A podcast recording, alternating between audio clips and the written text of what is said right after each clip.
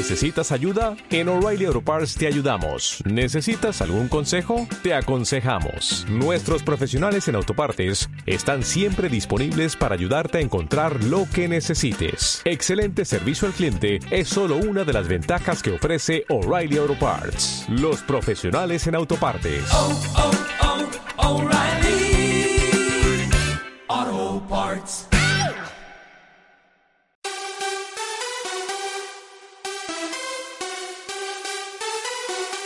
Radiopatriotas.es. Los patriotas tomamos la palabra. Historia y actualidad con Manuel Galeana.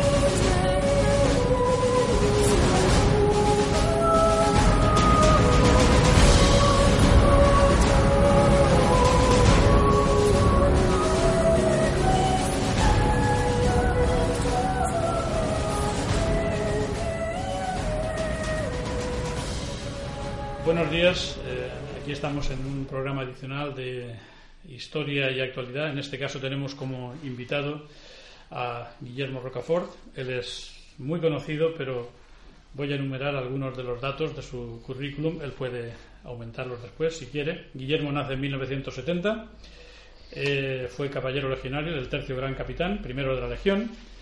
Es licenciado en Ciencias Económicas y Empresariales por la Universidad Autónoma de Madrid y licenciado en Derecho por la UNED colegiado desde el año 1995 en el Ilustre Colegio de Abogados de Madrid. Ha sido y es colaborador de diversos medios como ABC, La Razón, El Mundo, Radio Intercontinental, revistas como 21 Legio o como Aportes de Historia, revista jurídica como Actualidad Administrativa. Bueno, él es un hombre que también se desarrolla como profesor de economía en la Universidad Carlos III. Uh, tiene antepasados ilustres, entre ellos el mítico Berenguer de Rocafort, del cual lleva el apellido. Es autor de varias novelas históricas, él puede hablar de ello más, con más intensidad, y también conferenciante en diversos foros. Y esta es solamente una redacción muy sucinta. Primero de todo, ¿quieres tú, antes de pasar a otro punto, añadir algunos datos a esto, Guillermo? Pues yo creo que está bastante bien sintetizada un poco los datos biográficos, sin muchas pretensiones. Lo único, pues, eh, apostillar, si te parece bien y estás de acuerdo, pues eh, mi tesis doctoral sobre las sociedades SICAP, que son las sociedades de inversión de capital variable. Sí, que, que, es el punto que vamos a tocar. Dentro de historia vamos a hablar de tus tesis y tus libros sobre los almogávares y la SICAP va a ser la parte actual de actualidad, ¿no? Como sí, después, ¿no? Que digamos es la única tesis que hay en España sobre el particular. Eso es. Tenemos muchas universidades y muchos catedráticos de economía en España, pero que no han entrado ninguno de ellos en una cuestión tan controvertida y tan delicada como es que en España la oligarquía no paga impuestos. Yo debo reconocer que una de las muchas razones para traer invitado a Guillermo una vez que ha aceptado es que oí fue la presentación que hizo en el Ateneo de Madrid hace aproximadamente un año, año y algo, ¿verdad? De esto y desde luego va a ser muy interesante cuando lleguemos a ello, ¿no? Pues sí, lo único eso, el resaltar el, esta tesis doctoral. Que es perfecto. Pues entonces vamos a ir eh, directamente a la parte de historia que es, será es muy, des, muy desconocida desgraciadamente para muchos españoles. En los 20-25 minutos máximo que vamos a cubrir, obviamente no vamos a cubrir todos los conocimientos. Por ejemplo, eh, una de las primeras preguntas que le haría yo a Guillermo es ¿cuál es la etimología de la palabra almogávar? Bueno, es una etimología sin duda árabe. Almogávar significa el, el que combate, el que lucha el que pelea. Y bueno, la, los primeros almogávares eh, surgen en la época de Mahoma eh, y son, digamos, la vanguardia del Islam. Gracias a los almogávares el Islam resulta imparable, bueno, hasta que vienen a España y aquí pues nos arrollan y ¿qué es lo que hacen los españoles? Se reagrupan y copian sus técnicas de combate, su jerarquía, muchas características de ellas eh, de, los, de los almogávares y, y, copian incluso el nombre, ¿no? Los almogávares eh, de España pues eran eh, y los que describo libro son almohadas cristianos. ¿no? Los almogávares y los almohades, que es muy parecido, no tienen nada que ver, ¿no? No, no tienen nada que ver. Son, eh, comparten eh, el diptongo al, pero como muchas otras palabras árabes, pero no, no tienen nada que ver. No tiene nada que ver. Bueno, pues la etimología, eh, muchas gracias. ¿no? Pues, eh, de hecho, eh, tú has escrito, creo, una trilogía sobre los almogávares, ¿no? Bueno, yo he escrito la trilogía, correcto, sobre los grandes caudillos almogávares, que son Berenguer de Rocafort, mi primera novela. La segunda es La misión secreta sobre Roger de Flor, el famoso templario que comandó a los almogávares en Bizancio. Y la tercera, que yo espero que sea de inminente publicación, es sobre eh, Roger de Lauria.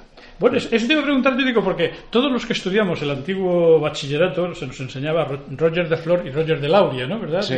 ¿Fueron coetáneos o, no? Sí, fueron coetáneos. Eh, de hecho, son coetáneos, digamos, en la propia brigada paracaidista, porque la primera bandera se llama la Roger de Flor y la segunda la Roger de Lauria. Pero sí que hubo una época, no debieron ser muchos meses, en las que lucharon, estuvieron en bandos enfrentados. Ajá en concreto en el 1301-1302 por las guerras por Sicilia. Eh, Roger de Flor con Fabrique de Aragón y, Roger, y, Roger de Lauria con eh, Jaime de Aragón, que eran hermanos. Una guerra civil más de las numerosas que ha habido en, nuestra, en la historia de nuestra patria. Pues yo estoy dispuesto a escuchar y aprender, aunque tengo una ligera idea ¿verdad? de cómo fue la historia, pero si puedes, como digo, explayarte desde un comienzo y desarrollar un poco la historia de los almogávares, por favor. Pues bien, vamos a ver, los almogávares surgen como consecuencia, es un hecho eh, como consecuencia de la reconquista. España es arrollada y surgen grupos de resistencia. Los almogávares son los que están en vanguardia, están en la frontera, eh, son los que copian los sistemas de combate de los, de los musulmanes, los perfeccionan, los enriquecen, aportan pues, la sangre romana, la sangre visigoda, eh, aspectos culturales, aspectos guerreros y la perfeccionan, hasta el punto de que bueno, son clave decisiva en la victoria final. Eh, una característica que hay que resaltar a los almogávares es que son un fenómeno común a todos los reinos hispánicos. Es decir, eso de que solamente hay almogávares catalanes y además del Barça, eso... O aragoneses, eh, catalanes o aragoneses, que son los más conocidos, ¿no? Ahora mismo quienes están haciendo un uso indebido de ellos son los, los catalanistas. eso es una falacia. Yo en todos mis estudios eh, desmitifico esa cuestión porque es una falsedad. Es decir, hay almogávares en, en Aragón, por lo tanto también en Cataluña, hay almogávares en Castilla y hay almogávares en el Reino de Portugal. O sea, es decir, es un fenómeno español, 100%. Y bueno, pues y son un fenómeno de frontera. ¿Qué significa eso? Pues que los almogávares están donde está la frontera en ese periodo. Es decir, no hay almogávares de retaguardia, sino que es un hecho que va a la frontera. ¿Por qué? Porque los almogávares son un ejército irregular. Es un ejército eh, de incursiones, de racias, de devastaciones, como lo fueron en su momento pues los almogávares musulmanes cuando arrollan España. Y eh, son pieza fundamental en la victoria final, primero eh, por, eh, la corona de Aragón, luego en Portugal y luego en Castilla, y son los que de los que se sirve España para dar el salto a sus expansiones extrapeninsulares. Hacia, sí, hacia Italia, hacia Bizancio. Efectivamente, primero estuvieron en Sicilia, los almogávares de la corona de Aragón, luego estuvieron en Bizancio.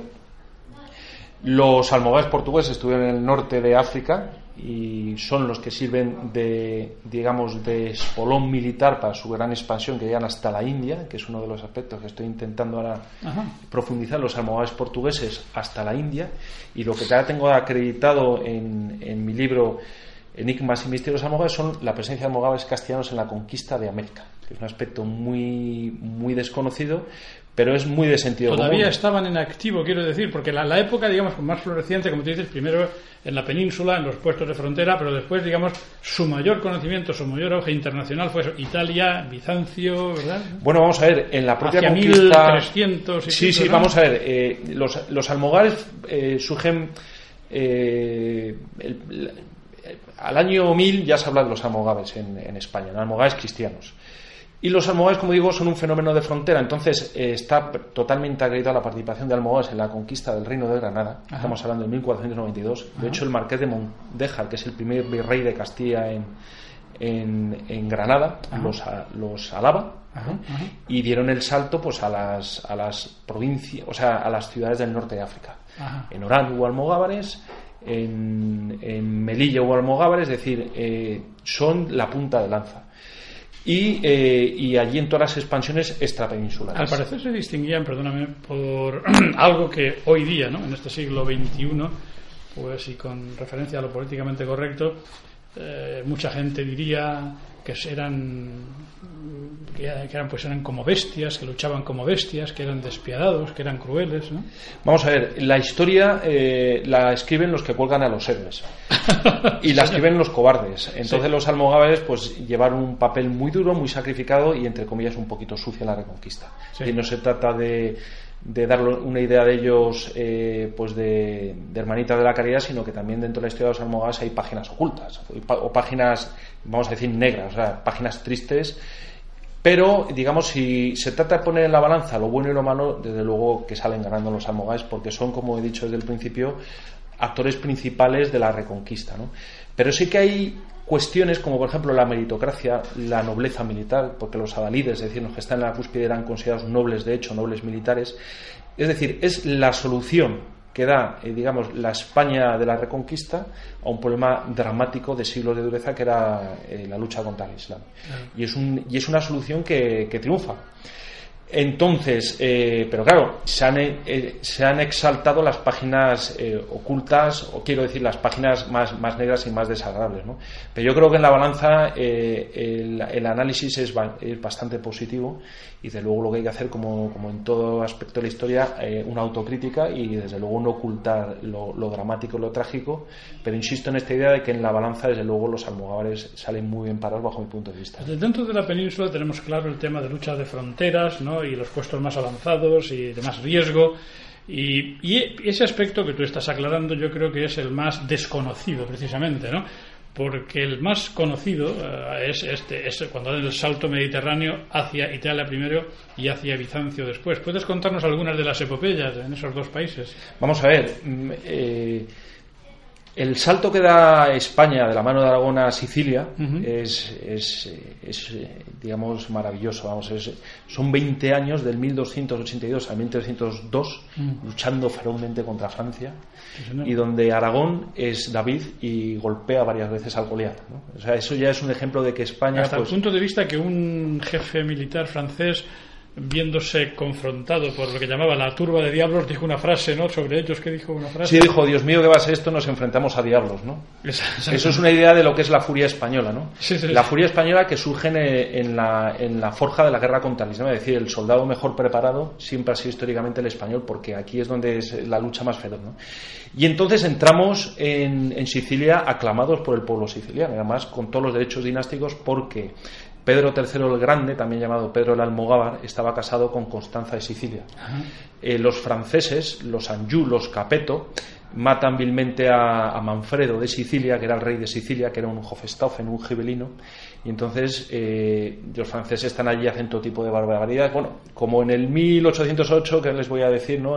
con Napoleón, ¿no? Se creen que todo es suyo y, que España es la marca hispánica y que pueden hacer y deshacer lo que les den gana, ¿no? Y entonces, como digo, el David derrota al Goliat en sucesivas batallas. Es decir, Francia se agota. Francia se agota y Francia se humilla firmando el, el, eh, el Tratado de Caltabello en 1302, que supone que Sicilia sea española del 1282 al 1715. Y estamos hablando de Sicilia, que es la isla más importante del Mediterráneo de las guerras púnicas y además que sirven de base luego siglos antes para la, bueno, un periodo antes para lo que es la expansión en las cruzadas, en las cruzadas. Es decir, Sicilia ha sido la isla junto con Chipre, las islas más importantes del Mediterráneo y del centro del mundo. Entonces son 20 años de lucha feroz, siempre en, inferioridad numérica pero movidos los almogávares pues de, valores, de valores respecto amor a su Dios, amor a su patria, amor a su rey, amor a sus jefes, es decir, lo mejor de la españolidad en una, en una furia militar. Y luego, ¿qué es lo que pasa? Se llega la paz de Caltabeta en 1302, eh, Francia resulta absolutamente humillada, o sea, derrotada en, en mil campos de batalla, ¿Y qué es lo que pasa? Llega la paz y el almogar es un fenómeno frontera. Si hay paz, ya el almogar no puede vivir ahí. Entonces se ponen al servicio el emperador Andrónico Paleólogo con unas condiciones eh, muy claras, que es mantener la catolicidad en la hueste almogávar y cobrar la legítima soldada. Es decir, eh, no se puede y ir siempre con las banderas de, Aragón. No se puede decir que los almogávares eran unos mercenarios, que precisamente lo que dicen los catalanistas y todos sus eh, y todos sus terminales culturales y mediáticas que los degradan, porque si algo no fueron los almogávares eran mercenarios. Ellos cobraban su legítima soldada, tenían derecho al botín, porque eran los siglos eh, duros del medievo, pero ellos eh, defendían su fe, defendían su rey, defendían a su patria. ¿no? Y luego, claro, la epopeya en Bizancio, pues, ¿qué les voy a decir? Como decía Montaner, del 1302 al 1390, que acabaron casi un siglo en, en Atenas y Neopatria, en el que aquello pues, fueron eh, unos ducados españoles. ¿no? ¿Por qué no se mantuvo aquello? Eh, pues eh, por lo que he dicho antes de las guerras civiles. ¿no? El español cuando no tiene que luchar contra quién luchar, pues se mata entre sí. ¿no? Pero es apasionante, o sea, hay el fenómeno de los almogáves en, en, Bizancio, en el Imperio Romano de Oriente, es el fenómeno más asombroso, yo creo, de la Baja Edad Media. ¿Solamente combaten en aquella parte, en la parte de Grecia? ¿No tienen nada que ver con Viena, por ejemplo? O sí? Eh, vamos, eh, vamos a ver, ellos entran en, de la mano los bizantinos, están en Constantinopla y luego se van rápidamente a lo que es la actual Turquía, en la península de Asia Menor, y ahí pues derrotan a los turcos. Luego los bizantinos los traicionan, ellos se vengan, de ahí viene el nombre de la venganza catalana y hacen un periplo, pues, pues lo que es Rumanía, eh, y al final se instalan definitivamente durante un siglo prácticamente en Atenas y Neopatria, donde el Ducado de Atenas es un título que nominalmente tiene actualmente el rey de España, en el que ya pues se hacen sedentarios. Entonces los almogávares si se hacen sedentarios pues se diluye su esencia y al final acaban desapareciendo. Sí, ¿De cuándo se tienen constancia de sus últimas actuaciones o esa desaparición? Esa desaparición tiene lugar en el año 1390 porque ya realmente resultan arrollados por los propios bizantinos, por los turcos y por los venecianos. Es decir, realmente la posición, eh, podemos decir, era indefendible. Eh, ya los almogáis que había entonces eran los nietos o los bisnietos de los que de alguna forma conquistaron ese territorio, estaban muy enfrentados entre sí. Y bueno, y al final fue el desastre.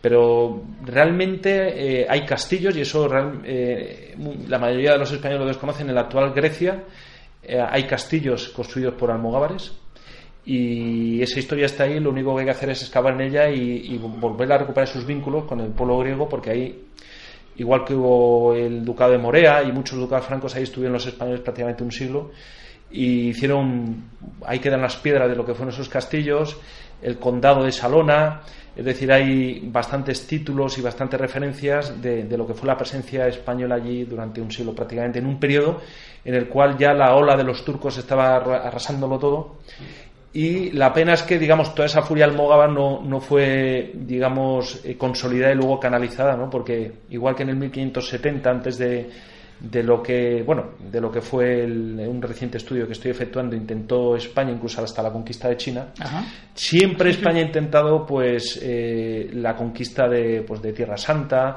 de, de llegar hasta la India como Alejandro Magno, de llegar a las Indias eh, orientales como si llegamos a las occidentales, ¿no? esa vocación universal que tiene España y que nunca nos podrán quitar. Bueno, a las Indias orientales, a China y a Japón se llegó, pero no con los gábares, se llegó con la Iglesia, sobre todo por parte de San Francisco Javier, ¿no? Pues eh, sí, efectivamente, en Filipinas ahora mismo hay una exposición muy buena en Alicante sobre la nao de Manila, ¿eh? de cómo fuimos capaces los españoles en esos siglos de vincular México y, Veracruz con, con, Manila, ¿no? Eso es una cosa verdaderamente, verdaderamente... Lo que habla un poco de la Universidad Española y de cómo cuando somos capaces de unirnos, que no tenemos límites en el, mundo, se nos queda pequeño. ¿no? Y de la gran diferencia que existía entre aquellos españoles, claro, condicionados por la realidad histórica y por ¿verdad? y la España actual. ¿no? Pues sí, eran unos españoles con un sentido de la trascendencia y con un sentido de sumisión en el mundo. ¿no? Entonces, ¿qué es lo que pasa eh, en España desde que básicamente tenemos los Borbones tres siglos? ¿no? Algunos lo remontan a los Austrias ya cinco siglos. Bueno, yo soy austracista, pues que España... A, Austrias parece que algunos se podría salvar, ¿no? Sí, sí, sí, sí, sí, El problema de los españoles es que nos hemos envilecido, nos hemos empequeñecido y nos hemos vuelto pues cainitas. ¿Por qué? Porque se ha incentivado desde arriba la división interna. Que es lo que hay que Desde arriba, y yo me permitiría matizar desde arriba y desde fuera de España, ¿no? Porque no todo es, obviamente, sí, claro, los de arriba, ¿no? Sobre todo siglo XIX, especialmente, nefasto, ¿no?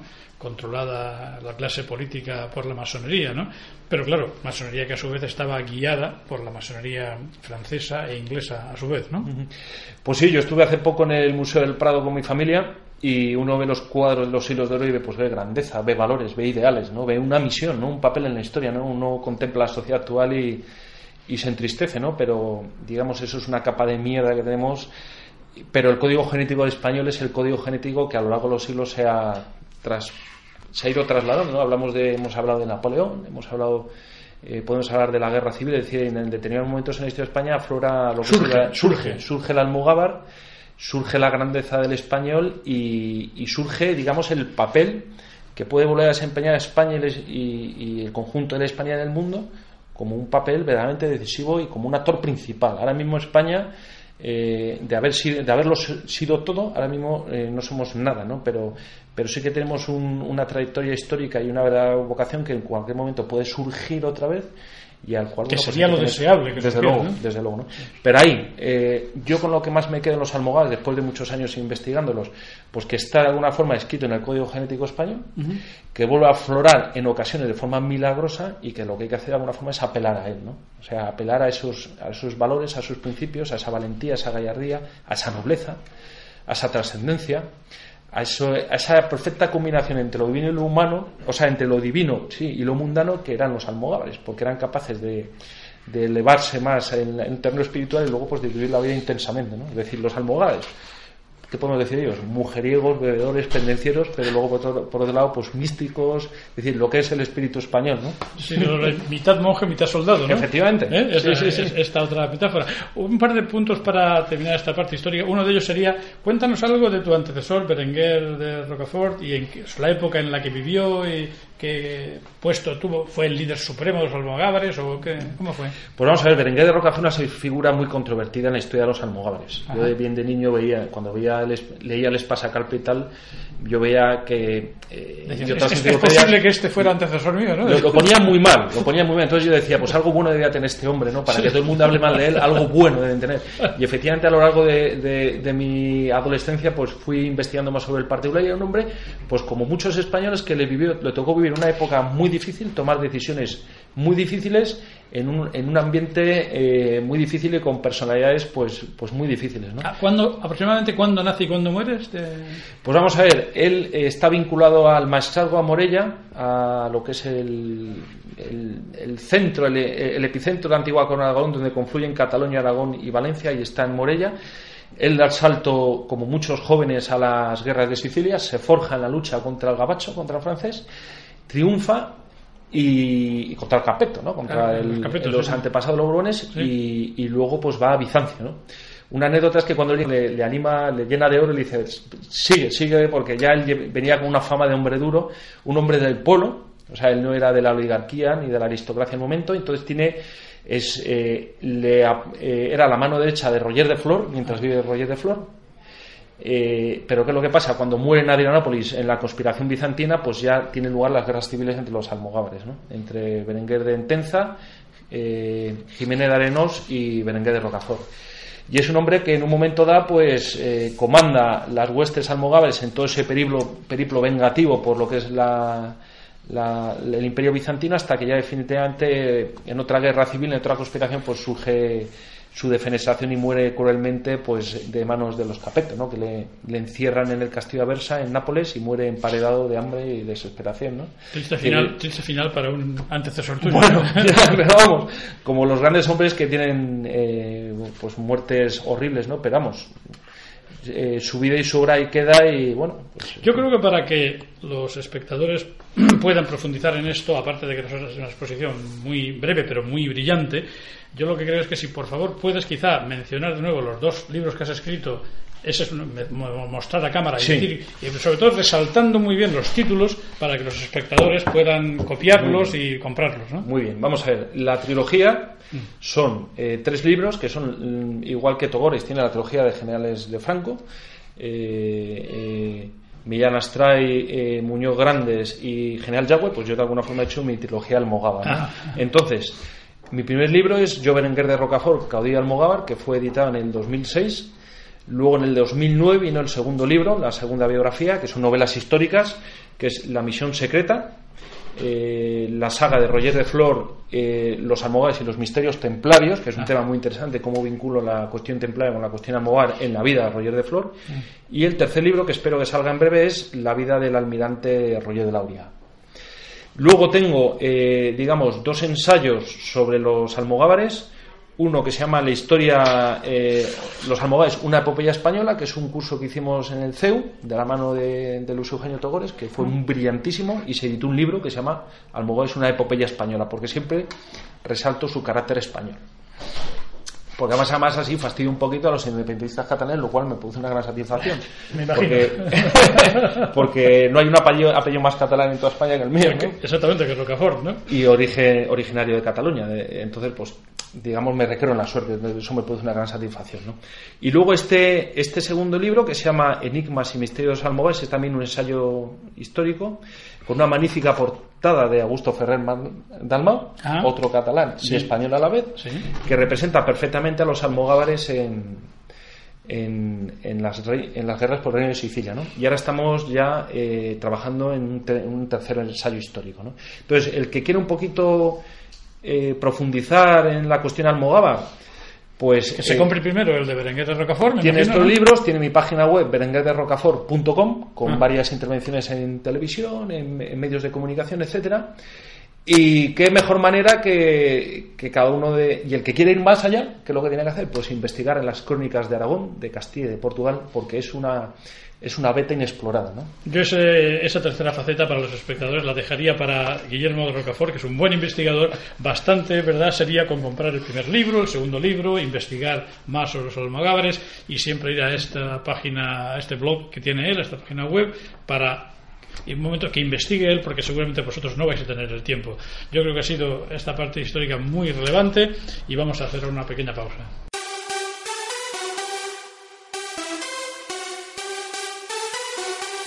Radiopatriotas.es. Los patriotas tomamos la palabra. ¿Qué es un bazar? ¿Un sitio donde se vende de todo? ¿Qué es Bazar Patria? ¿Te lo puedes imaginar? Detalles de la historia más reciente de España, bustos, lienzos, banderas, cerámicas y regalos personalizados. Para empresas y particulares. Homenaje siempre a los cuerpos de seguridad del Estado y al hecho de sentirse español. Ah, ya a la venta, como todos los años, los dípticos de Bazar Patria con regalo de lotería de Navidad. Bazar Patria. Infórmate. 914030411 o métete en bazarpatria.es.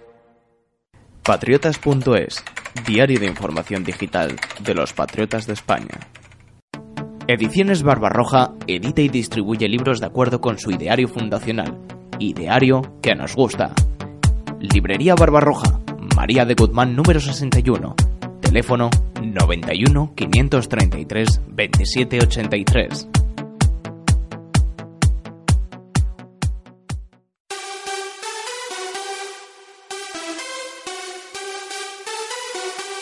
Radiopatriotas.es. Los patriotas tomamos la palabra. Bien, pues seguimos en esta segunda parte de actualidad. Hay muchos temas de actualidad, eh, después tocaremos otro, pero en este caso lo vamos a centrar en el tema de las SICAP. La SICAP, la SICAP como paraíso fiscal es otro libro de Guillermo de Rocafort, editado por editorial Rambla. Él va a hablar largo y tendido, para darnos una información muy interesante. Os ruego que toméis eh, nota de algunos de los conceptos, ¿no?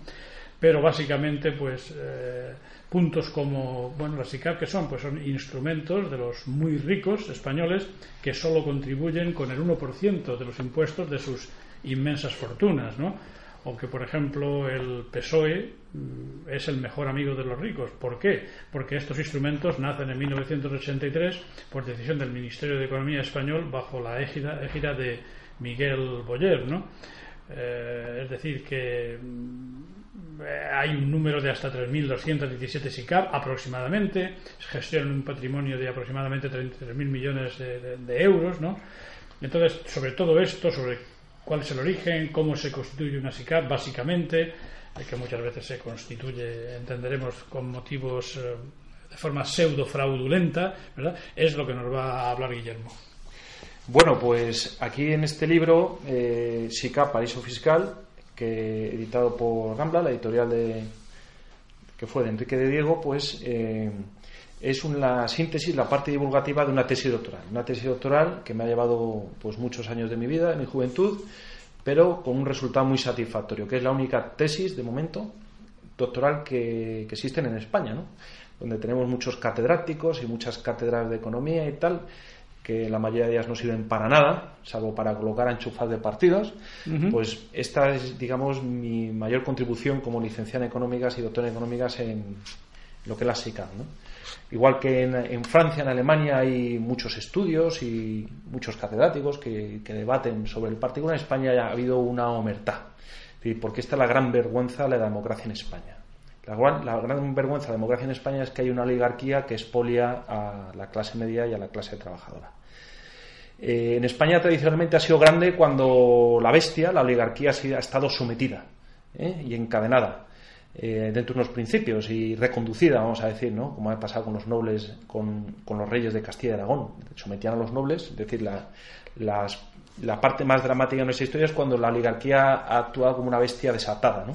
y otras en las que ha estado controlada y reconducida y ha confluido en un interés general, pues, pues ¿qué es lo que pasa en España? Pues efectivamente los, grandes millonarios no pagan impuestos. Es decir, los impuestos en España los paga la clase media y la clase trabajadora. ¿Por qué? Porque este sistema, este sistema que padecemos de hace tantos años, ha llegado a un, acuerdo, un pacto con, con, las grandes fortunas. ¿no? Es decir, a cambio de, de, no pagar impuestos y de cada vez ser más ricos, pues ellos no son un problema para la clase dirigente. Y a partir de las SICAP, que son de alguna forma la, piedra angular de este sistema, como se ve en esta portada. De, creación socialista. Efectivamente. Vemos aquí, están en esta portada, vemos a Pedro Almodóvar, famoso subvencionado, que tiene una sociedad SICAP. Vemos a Ana Rosa Quintana, que tiene setenta y tantas sociedades SICAP, famosa comunicadora de telebasura. Y vemos a la ministra de Cultura del gobierno socialista Zapatero, que también tiene una SICAP.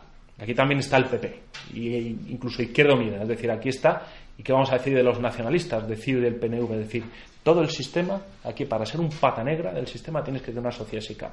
Es, decir, tienes que vivir de la jeta, del momio.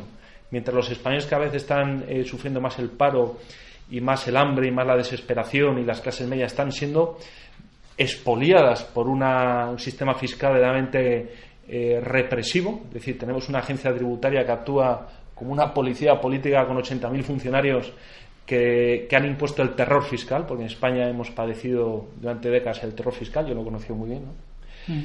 Pues estos viven en la, en la, absoluta impunidad, porque la agencia tributaria no puede, no puede investigar una sociedad SICAP, solamente las, puede investigar la CNMV, que luego no hace nada. y entonces, pues aquí está la élite del sistema. ¿Quiénes están en la sociedad SICAP? Tenemos los deportistas de élite, iconos deportivos o iconos mediáticos del arte, del cine, de la política, de la economía, del mundo de la empresa, todos muchos, del mundo del sindicato también. Del mundo o sea, digamos aquí está todo. entonces este es, digamos, aquí lo que hemos abierto es un flan, el flan, el flan con el que hay que de alguna forma señalar, ¿no?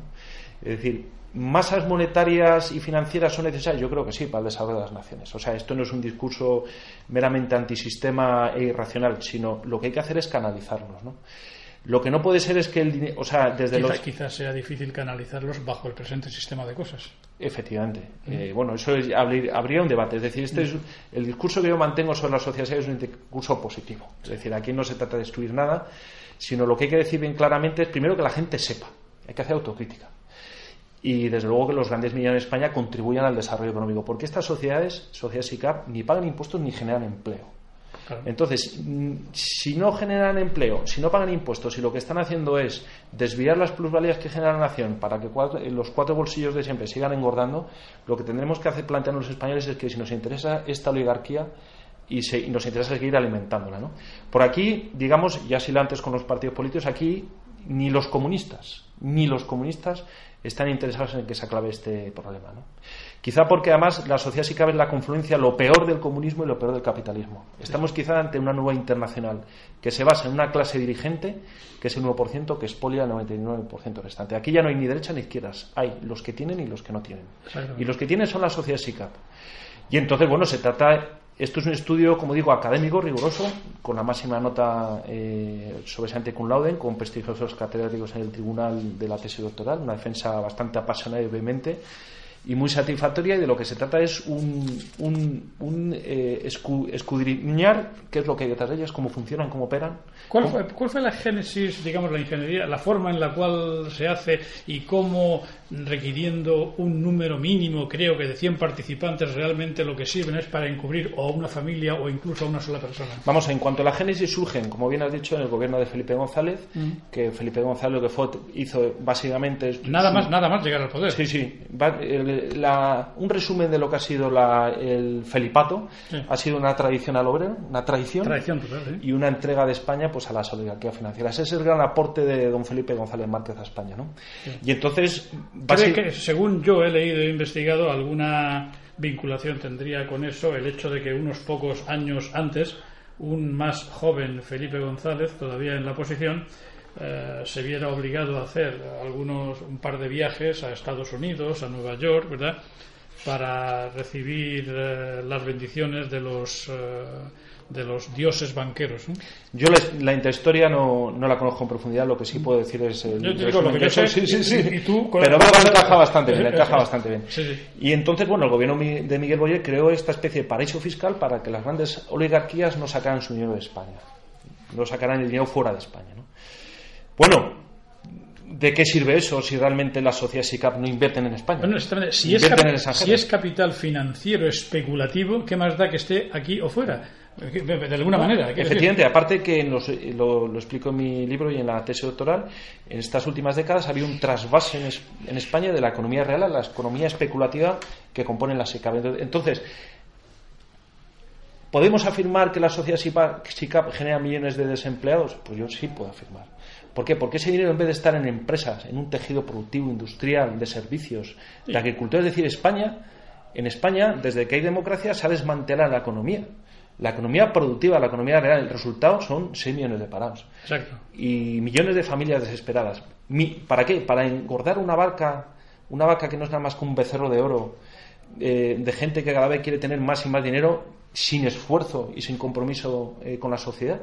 Decir, pues señores, ya es hora de poner esto en el tapete del Parlamento, pero ¿qué es lo que pasa? En el Parlamento no tenemos a nadie. Es decir, es que, eh, igual que yo he estado en distintas asociaciones y movimientos políticos extraparlamentarios que me han invitado muy cortésmente a darles conferencia. Yo puedo hablar sin ningún tipo de complejo como España 2000, las falanges, es decir, partidos del espectro patriótico, es decir, a mí en UPyD, a mí Ciudadanos, a mí Izquierda Unida, a mí PSOE-PP, a mí los nacionalistas, a mí los batasunos no me llaman. ¿Por qué? Tienes un blackout informático ahí totalmente, ¿no? Efectivamente.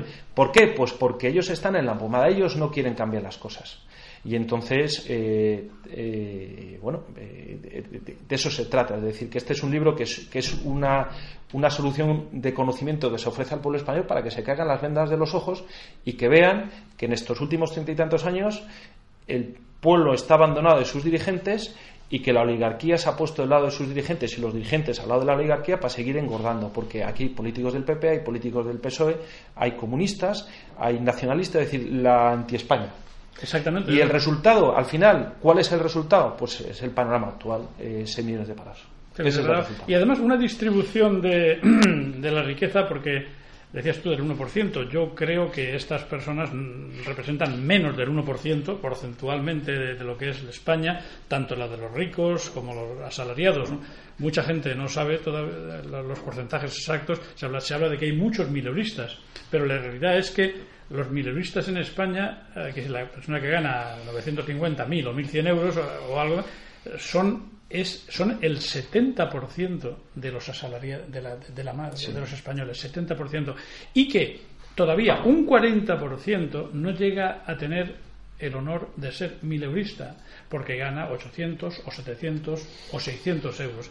Entonces es cuando se ve que en estos últimos treinta y tantos años, como tú dices, los ricos se han hecho más ricos, los pobres casi más pobres, las clases medias se han destrozado y que esto es una vergüenza increíble porque es eso, economía financiera, especulativa, no productiva, no productiva tanto en producción de bienes como de servicios. ¿no?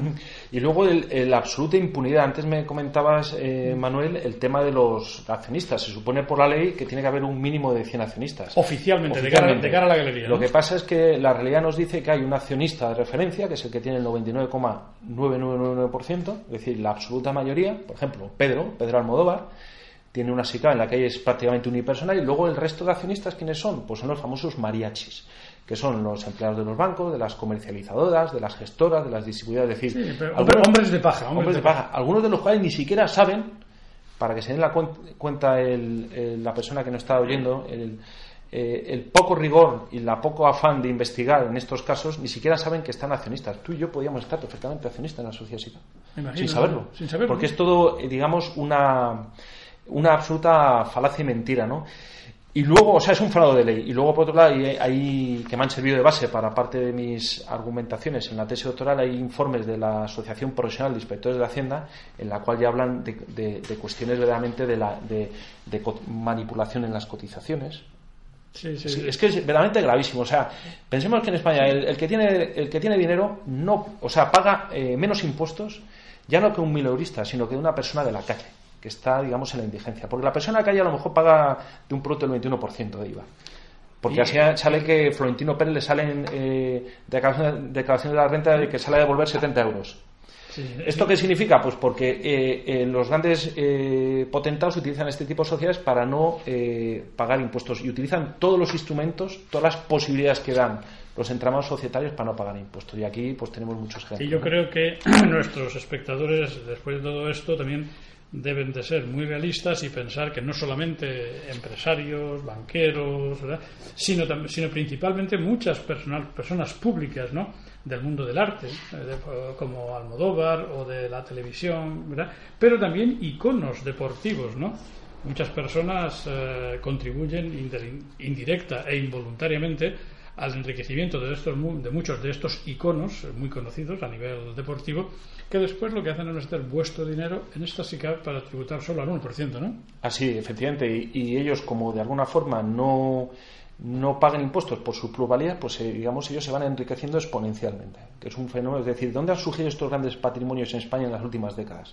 Estos patrimonios que uno que son escandalosos, o sea, de de miles, o sea, de billones de las antiguas pesetas. ¿De dónde han surgido?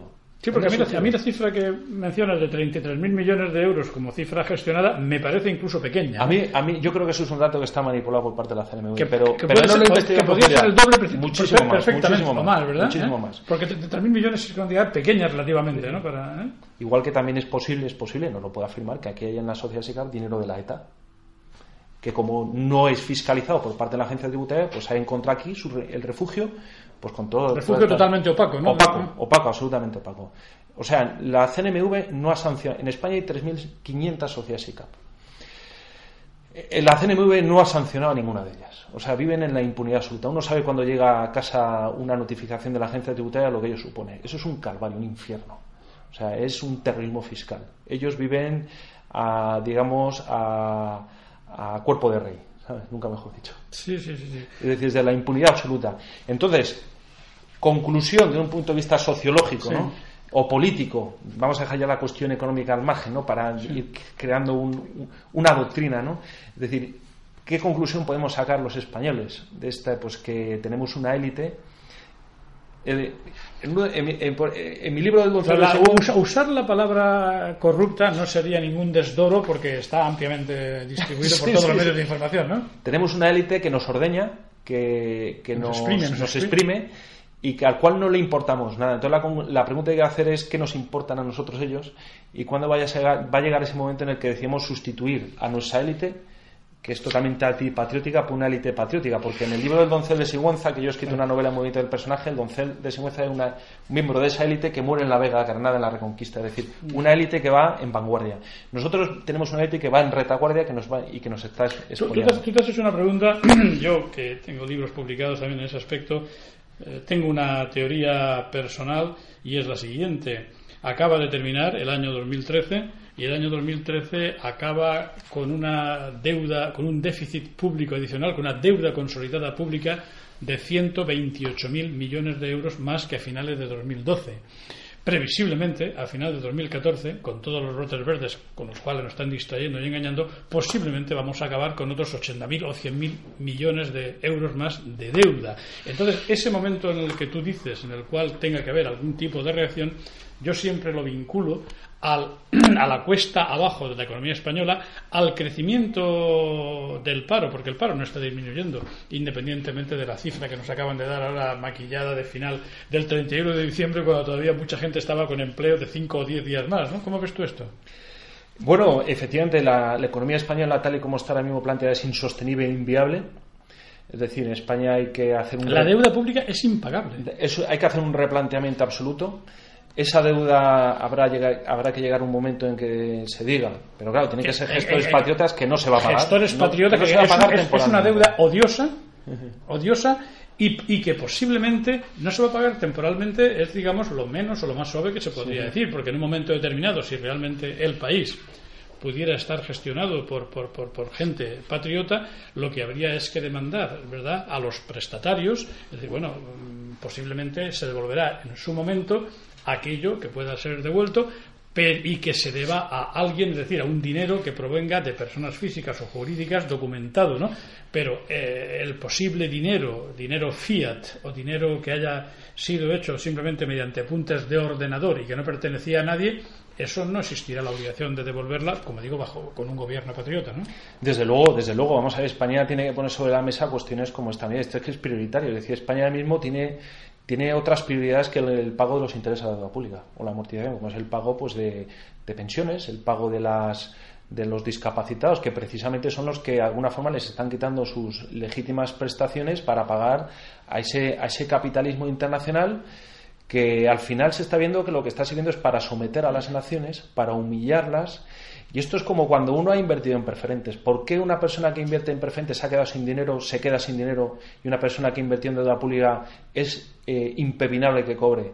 Es decir, yo cuando invierto en una empresa, si sé que esa empresa tiene unos gestores que son un desastre, que son los actuales gestores, pues estoy corriendo un riesgo y, tengo que también ser eh, coherente con ese riesgo. Es decir, aquí no hay garantías. Si no hay garantías para nadie, mm. menos las va a haber para los que han invertido en España con unos gestores que se está viendo que son unos corruptos y bueno, España pagará en la medida de sus posibilidades cuando pueda y teniendo en cuenta que hay otras prioridades. Lo que no se puede permitir es que vengan, digamos, hombres de negro del exterior eh, a imponernos una serie de condiciones que al final sirve para que lo paguen los españoles de a pie, porque las sociedades SICAP no han visto incrementar su fiscalidad en, estos ocho años que llevamos de crisis. O sea, unos sí y otros no. A mí que me lo expliquen. Al final, de lo que se ve, lo hemos visto, por ejemplo, en, en, en, Irlanda. Irlanda, pues una nación católica, una nación que se ha puesto al aborto tradicionalmente. ¿Qué pasa? Que ahora mismo Irlanda aprueba el aborto porque está intervenida económicamente. Esos son los peajes que hay que ir pagando a este mundialismo. Digo, pues hay que invertir el proceso. Pero claro, para eso es fundamental cambiar a la élite, cambiar a los dirigentes. Con estos dirigentes nos llevarán al matadero. Y yo creo que estos temas que estamos tocando los vamos a tocar en la tercera y último bloque porque vamos a hablar otra vez del libro. El libro de la SICAP se puede obtener en las tiendas. Está en... el corte inglés, en la casa del libro, en el FNAC. O sea, es un libro pues que ha tenido mucho movimiento. Eh, y bueno, pues. Yo os recomendaría la compra. De, ¿Cuánto, qué precio tiene en tienda? Pues yo creo que está en torno a los 12 euros aproximadamente. No es un precio excesivo. Eh, sé que muchas personas son espectadores de este programa, ¿verdad? Acercaos, por favor, a la Casa del Libro, a FNAC, al Corte Inglés, comprarlo, documentaros, enteraros, ¿verdad? Y digamos que con esto cerramos este capítulo porque en el tercer bloque vamos a hablar cosas también relacionadas eh, con estos aspectos que estábamos viendo últimamente. Hasta ahora.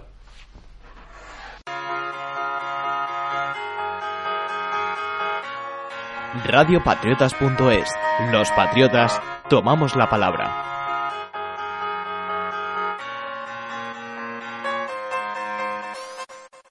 Esto es lo que ves cuando lees un mensaje en el móvil mientras conduces.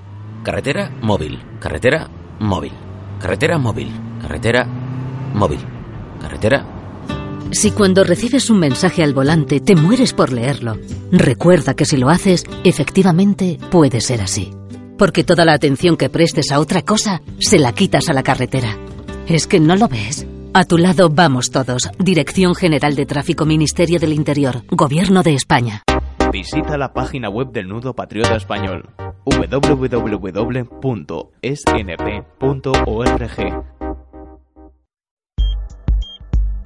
El alcohol mata cada año a 2.000 jóvenes en accidentes de tráfico.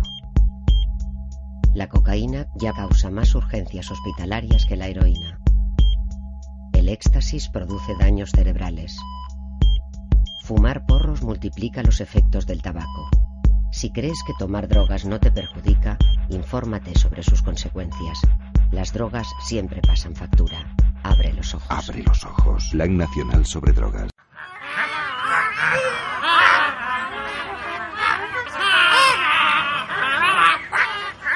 Síguenos en Twitter, arroba patriotasES.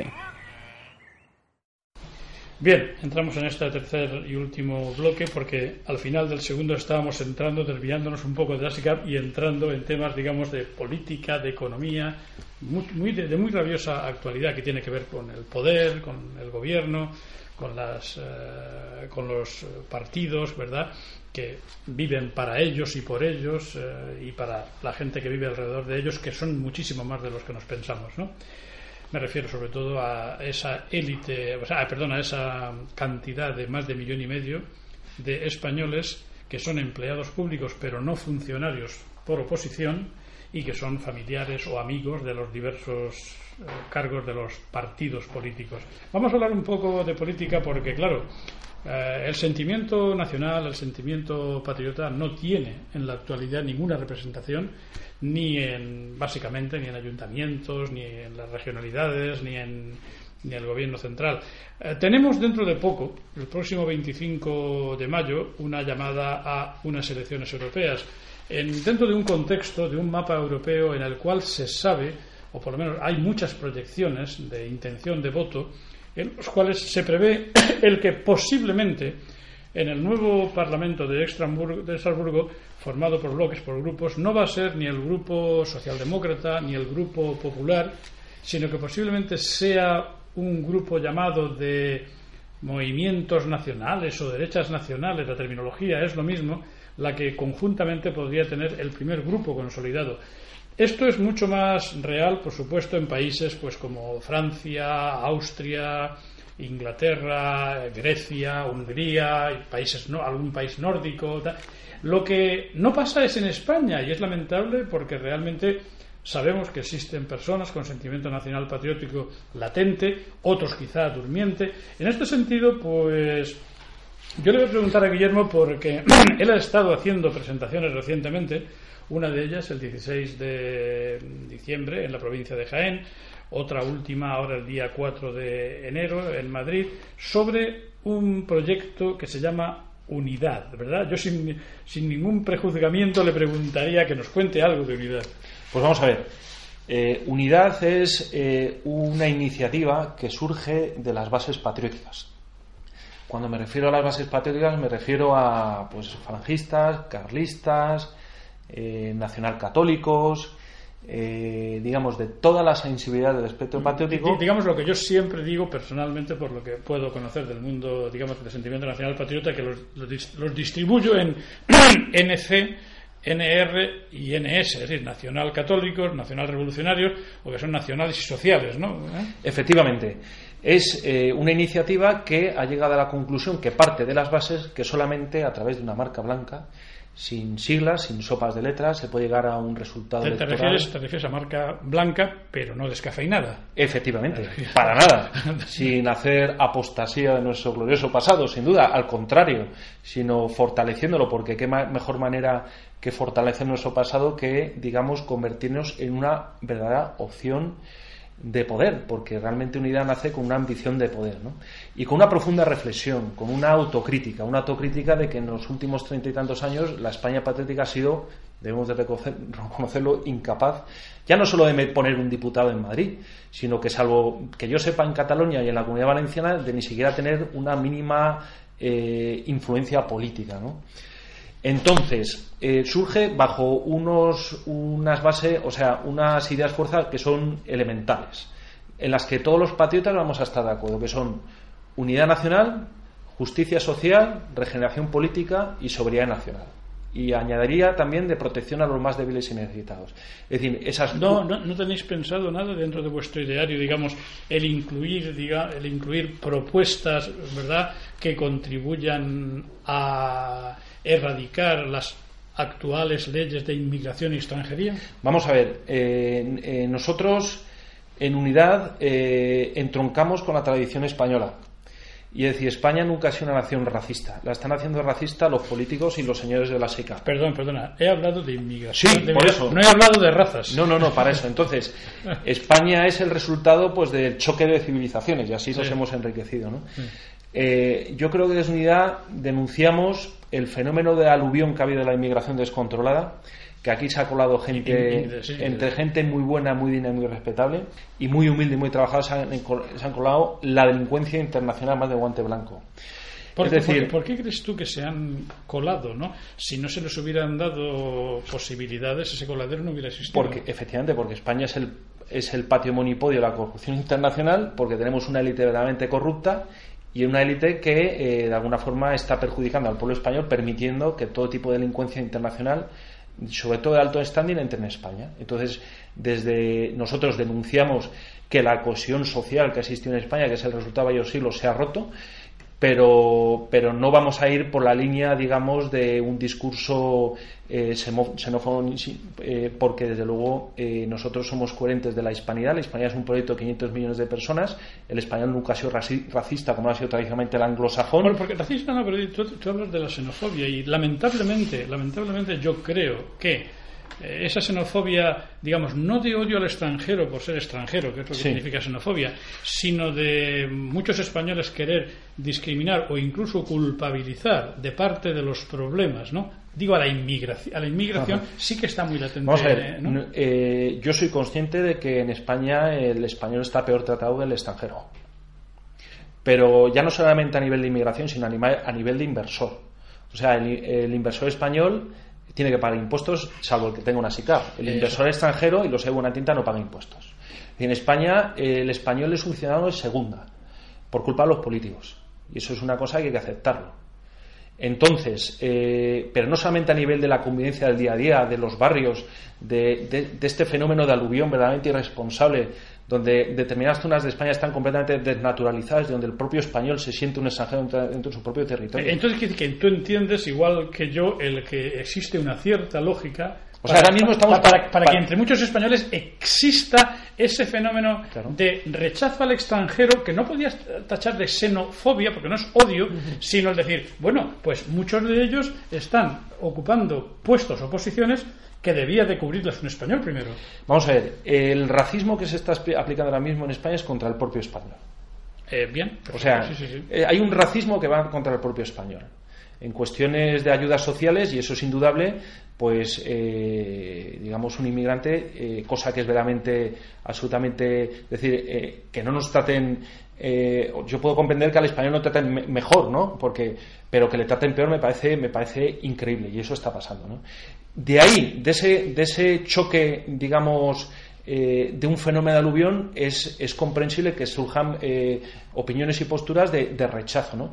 Pero desde luego lo que hay que hacer es reconducir, eh, reconducir esa por, cuestión. Por, eso yo digo que no es cuestión. ahora, no vamos a cubrir el tema. Nosotros los españoles históricamente hemos sido un pueblo acogedor y un pueblo que se ha abierto a otras civilizaciones, a otras culturas. De hecho, nosotros hemos estado siempre en la frontera. Y aunque parezca no, nos hemos llevado con distintos pueblos y, fíjate en América. O sea, en América es una obra española que eso nunca no lo No somos como los anglosajones. Ni hacemos campos de concentración, ni exterminamos a los pueblos. Lo que pasa es que este fenómeno de aluvión provocado por el propio sistema, lo que está es creando un sistema racista contra el propio español. Entonces, ¿qué es lo que hay que hacer frente a eso? Hay que reconducirlo. Y, como te digo, hoy quizás no tenemos, porque vamos a hablar de, otras cosas, no es el momento de ir más en profundidad, que se podría ir, pero como digo, yo hemos estado en mi extrañeza quizá al no haber visto dentro de vuestros cuatro puntos, que son excelentes, no haber visto, digamos, una mención al hecho de que se pretende también eh, el, el, fenómeno de las inmigraciones masivas en Europa y sobre todo en España, el, digamos, eh, tratarlos desde un punto de vista de rediseñar las políticas de inmigración y extranjería, ¿no? Aquí, vamos a ver, es que el fenómeno de la inmigración es un fenómeno muy complejo. Aquí hemos partido de cuatro ideas fuerzas fundamentales. Podemos hablar incluso de delincuencia, eh, de cómo esa delincuencia internacional utiliza la inmigración pues para socavar pues eh, delincuencialmente la sociedad española, ¿no? O sea, hay que darle un enfoque, un es que es una cuestión muy compleja. y, como te digo, que no, vamos a tocar, pero otra vez volviendo, entonces dices que Unidad es un movimiento que quiere partir a partir de las bases de diversos a partidos y o asociaciones, ¿no? Sí, efectivamente. Aquí han estado, vamos a ver, yo llevo dando conferencias, además llega la política, bueno, yo estoy eh, por la vía de la historia y de la economía.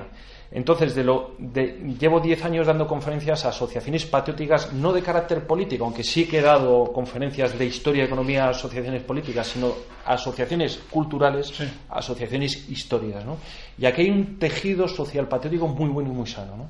Entonces, esto, las bases vertebradas hasta, este, a través de este tipo de asociaciones que engloban en su eh, en sí personas de distintas sensibilidades que han sido capaces de trabajar conjuntamente por la vía de hecho, por la vía del día a día en esas asociaciones, haciendo iniciativas que han sido satisfactorias para las distintas sensibilidades, digamos, las bases de este tipo de asociaciones son de las que viene eh, el movimiento de unidad. ¿Por qué? Porque en estos 30 últimos años el espectro político patriótico está muy deteriorado. O sea, y uno aquí la autocrítica, es decir, las propias falanges, hay muchas falanges, han surgido muchos movimientos que realmente no voy a decir que son meritorios, que son con personas valiosas, con personas que de alguna forma han mantenido viva la llama, pero que lo que nosotros queremos es dar esa solución, esa opción que demanda la España patriótica. Porque la España patriótica, es decir, las bases están bastante cansadas de que, digamos, estos distintos grupos o partidos, pues de alguna forma lleguen alianzas, acuerdos que lo hemos visto en los últimos 30 años, es que al final se deterioran y no conducen a nada, nada más que al enfrentamiento. El que no se ha llegado a, ningún resultado positivo es evidente, pero tú sabes, por ejemplo, solamente quería incidir en lo siguiente. Obviamente te, quiero preguntar más cosas sobre unidad y cómo ves tu posible desarrollo de aquí hasta las elecciones, pero tú sabes, por ejemplo, que posiblemente una o dos o tres, al menos otras opciones, se van a poner en marcha. De hecho, hay una de ellas que ya ha mostrado oficialmente su voluntad de presentarse también a las europeas. Me refiero al proyecto de la España en marcha, que como conoces está configurado por cinco grupos, cuatro partidos y una asociación. Estamos hablando de Democracia Nacional, de Fe la Falange, Alianza Nacional, Movimiento Católico Español y el Nudo Patriota, ¿verdad? Que obviamente algunos de ellos pues tienen raigambre, tienen unas bases no excesivas, pero sí de alguna consideración y piensan en presentarse. ¿De qué manera? Presentando su próxima candidatura, su propia candidatura. Pues no lo sé. Estamos hablando hoy del día 8 de, enero, cuando estamos grabando esto, y me imagino que va a haber alguna evolución. Lo deseable sería que tanto pues, la España Marcha como si hay algún otro grupo verdad que, que surja, pudieran, junto con Unidad, hablar e intentar llegar a algún tipo de acuerdo, porque no estamos hablando de un programa de gobierno para un país, estamos hablando de una presentación, una plataforma, si fuera única, mejor todavía, de cara a las elecciones, porque para conseguir un eurodiputado en estas elecciones se dice que dependiendo de la participación, que va a ser muy pequeña, porque el mayor caladero de votos al cual hay que ir es al partido número uno, que es la abstención, que será más del 50%, ¿no? Pues eh, quiero decir que hay tiempo para enfocar posibles alianzas, ir en conjunto posiblemente hacia un, eh, eh, hacia un evento único, que van a ser las europeas, posiblemente con unos 280 o 300 mil votos o incluso menos se puede tener un escaño y una presencia en Estrasburgo con lo cual bueno pues no seremos el único país de Europa que no tendrá una participación una representación en ese nuevo grupo de los movimientos nacionales europeos ¿no? vamos a ver la España patriótica lleva en un análisis la autocrítica 40 años en el desierto. Sí señor. Es decir lo que ha habido hasta ahora tenemos que ser francos no ha servido e insistir en las mismas fórmulas de las coaliciones de las sopaletras, aunque haya muy buena voluntad y muchas eh, buenas personas capaces dentro de esas organizaciones, sabemos a lo que conduce. La solución que aporta unidad es un viento, o sea, un soplo de aire fresco. Queremos, respetando el pasado, actualizar el mensaje. No podemos estar siguiendo en, en los viejos estandartes eh, eh, aunque los respetamos y los veneramos. Te refieres a sin cambiar ninguno de los principios, ¿no? Obviamente, pero sí actualizar, el, lenguaje, ¿no? Dar el poder a las bases, a las bases de alguna forma que tengan su poder de decisión sin intermediarios y sin representantes. Yo tengo muy buenos amigos en todas las organizaciones patrióticas que has citado. Estamos hablando con todas. Es decir, la idea es buscar la fórmula en la cual todas confluyan, porque aquí todos son necesarios. En unidad no hay líneas rojas como es una frase que se menciona mucho. ¿Por qué? Porque está tan dividido y hay tanto odio en nuestro aspecto político que es un puzzle imposible el nudo gordiano no hay quien lo deshaga, lo único que se puede hacer es romper. Por la vía de la influencia, por la vía de las personas más capacitadas y preparadas, por la vía de los patriotas de buena voluntad, podemos llegar a un entendimiento. Pero esa semilla de la discordia que nos han eh, metido dentro va a ser muy difícil superarla. Unidad, insisto, es una especie de borrón y cuenta nueva. Es, eh, digamos, nos tragaremos sapos, eh, superaremos inquinas y odios, pero de alguna forma el momento presente, las elecciones europeas o en el futuro, es verdaderamente relevante. Unidad busca sobre todo que confluyan personas. Unidad eh, no es incompatible con las organizaciones políticas existentes. Uno puede ser un falangista, tradicionalista, un católico o un apolítico, porque unidad va a ir a todo el espectro patriótico nacional, mantener su militancia. incluso agnósticos, o, paganos, o, paganos, o, paganos, Yo soy católico y me declaro católico y practicante. Pero de luego hay veces que me, entiendo muy bien con un pagano que con un católico de, de, cierta tendencia. De cierta tendencia. Pero a lo que voy, es perfectamente compatible. Es la oportunidad que ambicionamos, es la marca blanca. Y además, digamos. Y que además va, a suceder en un contexto europeo favorable por el resto de las naciones europeas, de otros partidos europeos que sí van a sacar una representación muy consistente, ¿no? Como eh, el Frente Nacional en Francia, el veintitantos por ciento, y en, Austria yo creo que va a ser el, partido, más importante. El Partido Liberal. ¿Qué es lo que pasa en España? Pues España, por su propia edición, eh, eh carácter, llega tarde y mal a todos los periodos. Pero bueno, eh, va a llegar, el periodo va a llegar y lo importante es estar preparado. Aquí lo que buscamos sobre todo es, a través de esos puntos de unión de todos los patriotas, con independencia de su credo y su orientación política, llegar a confluir, colaborar, trabajar conjuntamente, una cosa que realmente nosotros los, los patriotas nos, abogamos como los defensores de la unidad de España y somos incapaces de, unirnos entre nosotros y a los 30 años de tradición de odios y inquinas eh, eh, me remito. Y queremos sobre todo una cosa fundamental para nuestra nación, que es actualizar el mensaje. Estamos hablando de sociedades SICAP. Estamos viendo hablando de aspectos históricos, aspectos culturales, es decir, hemos sido arrasados en todos los campos, en el campo de la, de la cultura, de, la es decir, no tenemos ningún tipo de influencia y lo que queremos es tener esa influencia. ¿Y cómo se consigue eso? Primero, dejando a un lado todas las inquinas personales, eh, haciendo eh, una especie, como dicen los católicos, un acto de contrición, un mea culpa, y desde luego eh, dejarnos las soberbias y los egocentrismos al margen. Yo estoy en este proyecto de unidad porque a mí de alguna forma me han elegido. El día que me digan que yo eh, que ya no sirvo, yo me quito un peso encima. Porque yo, de luego, en esto lo mío son eh, los estudios académicos, mis libros y mis conferencias. Pero estoy aquí porque creo que es un momento importante y puedo ser un catalizador. Y insisto en la idea de que tengo amigos en todas las bases patéticas y en todos los partidillos que hay. Y yo creo que eres un momento ideal. Ahora mismo, para confluir entre todos, sin protagonismos y sin eh, personalismos. Pero desde luego lo que hay que hacer es eh, dar ese paso. Es decir, el patriotismo español ahora mismo tiene un desafío. Y todos los proyectos que hay son todos respetables y con personas capaces que han dado muestra acrisolada de un patriotismo y de una lucha. Pero nos falta de alguna forma ese momento cero. ¿eh? Ese momento en el cual el patriotismo, perdónenme la, la comparación, pasa del Antiguo al Nuevo Testamento. Es decir, esa catarsis esa transformación. ¿Cuándo llega esa transformación? Pues cuando seamos capaces, como por ejemplo en Francia, que tiene el Frente Nacional, con el cual pues yo eh, eh, si algo les admiro es su capacidad de unidad pues tienen desde católicos hasta neopaganos tienen petenistas y excomunistas. Es decir han sido capaces de ver que por encima de esas cuestiones está su patria está su nación.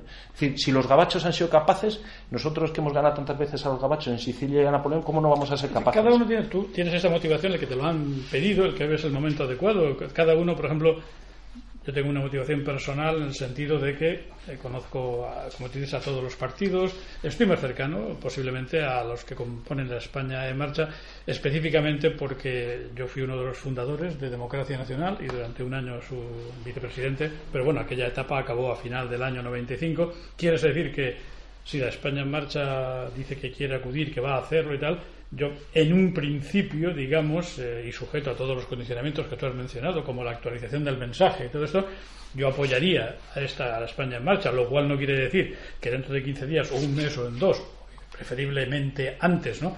Pues diversos dos o tres grupos, si los hubieran, confluyeran, ¿no? En algo. ¿Por qué? Porque eh, tenemos que tener en cuenta lo siguiente: el momento es oportuno, pero claro, el, el, periodo de la campaña de las elecciones son 15 días antes del 25 de mayo.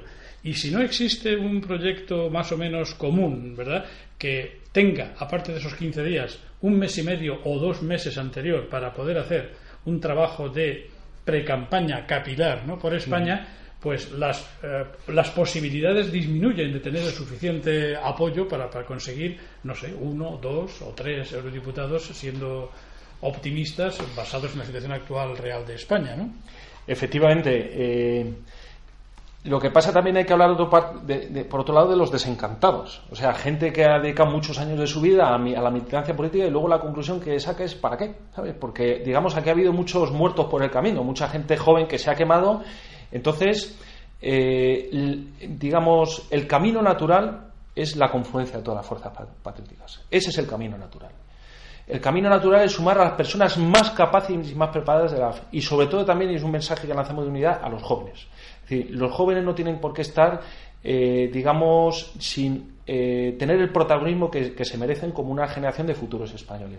Es decir, el mensaje, ahora mismo, tal y como está, es un mensaje bastante anclado en el pasado, bastante caduco, con todos los respetos, y por parte de personas que ya tienen ciertos años. Sí, porque yo digo que la, a los cuales no hay que apartar... la historia hay que conocerla, es necesario conocerla, y una vez que se ha conocido, no puede estar uno regodeándose todo el día en los momentos álgidos o en los momentos bajos de la historia. Se conoce, se aprende de los errores, se evalúan los momentos positivos pero estamos, como decimos, en un momento en el cual Europa como tal va a dar un cambio y nosotros los españoles, ¿por qué no podemos dar ese cambio? Desde luego, y aparte que España siempre ha sido una nación que en los momentos más difíciles ha sido capaz de, de autotransformarse y de generar y elevarse como la de Fénix. Y en los momentos difíciles, desgraciadamente, ya se está ocupando nuestra clase política ¿no? y nuestra clase bancaria y empresarial por ir poniéndolo ahí, ¿verdad? Porque este año 2014 va a ser un año de recortes adicionales, como decías tú antes, en prestaciones sociales, en dependencia, en desempleo eh, y bueno, pues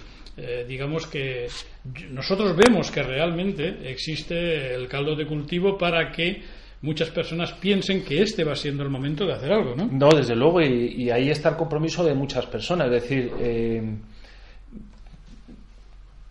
de lo que se trata es que de los españoles que amamos nuestra patria, que durante treinta y tantos años hemos estado al margen de cualquier tipo de influencia política, encontremos el canal adecuado para que poniéndonos todos de acuerdo nos abramos a la sociedad con un mensaje actualizado. Es así de sencillo, así de claro. Para eso, eh, pues eh, primero, eh, autocrítica, segundo, hablar entre nosotros, ponernos de acuerdo, tener grandeza pensar que España es una nación que merece una oportunidad, que, digamos, nuestra historia no solo es el único el último siglo de enfrentamientos y de grandeza, sino que son miles de años de historia y que nos pongamos a trabajar. Si es que es tan fácil como pongamos a trabajar. Es decir, lo que no puede ser es que el español, que ha sido, digamos, el patriota, que ha sido actor político eh, durante muchos decenios en España, haya sido arrinconado. Para eso tiene que volver a salir a la sociedad en el campo de la economía, en el campo de los medios de comunicación, en el campo de la literatura, en el campo del arte. Es decir, tenemos que entroncar con nuestra historia, pero para eso tenemos que actualizar el mensaje. ¿Que eso supone sacrificios, traganos sapos? ¿Que tenemos que de alguna forma ceder con nuestra sopa de letras y con nuestros estándares eh, estandartes? No se trata de renunciar a ellos. Es decir, eh, el yugo y las flechas, por ejemplo, entronca con el águila bicefalo los reyes católicos porque forma parte de nuestra historia. Pero el futuro de nuestra patria exige actualizar ese mensaje. Es decir, respetando el pasado y venerándolo, construyamos un futuro de, de, unidad. Y de eso es lo que estamos intentando hacer. Porque aquí somos necesarios todos. Es decir, al final cuando nos quitamos, digamos, esas etiquetas, ¿qué es lo que queda en nuestros corazones? Pues que somos buenos españoles. Porque yo, como digo, he estado dando conferencias asociaciones de carlistas, asociaciones falangistas, asociaciones eh, de carácter mm, eh, muy social. Y en todas ellas he visto lo mismo. Españoles que quieren un futuro mejor para su nación, que tengamos una oportunidad para nuestros hijos. Como hemos dicho en las últimas reuniones, hasta ahora hemos podido quizá juguetear a la política porque teníamos una un cierto inercia de un desarrollo y un bienestar social, y es indudable. Pero es que ahora mismo los lobos están en nuestras puertas. Es decir, ahora mismo ya luchamos por nuestra supervivencia. Es decir, ahora si ya no somos capaces de poner de acuerdo, pues apague y vámonos, porque España no, tendrá futuro. Nos mereceríamos cualquier cosa, ¿no? Desde luego. Pues mira, eh, Guillermo, muchísimas gracias por esta exposición inicial de unidad. Yo he querido mencionar el tema del otro bloque que quiere presentarse la España en marcha, posiblemente surja algún otro, y como esto va a ser una cosa dinámica en los próximos dos o tres meses, sobre todo, ¿no? en camino hacia la campaña o hacia la pre-campaña, yo lo que sí ofrezco, si desde el diario digital Patriota, que es quien edita estos vídeos y este programa de Historia y Actualidad, si podemos tener oportunidad de seguir hablando del tema, pues lo vamos a hacer. ¿eh? Magnífico, muchísimas gracias. Muchísimas gracias, Guillermo, por tu tiempo. Muchas gracias.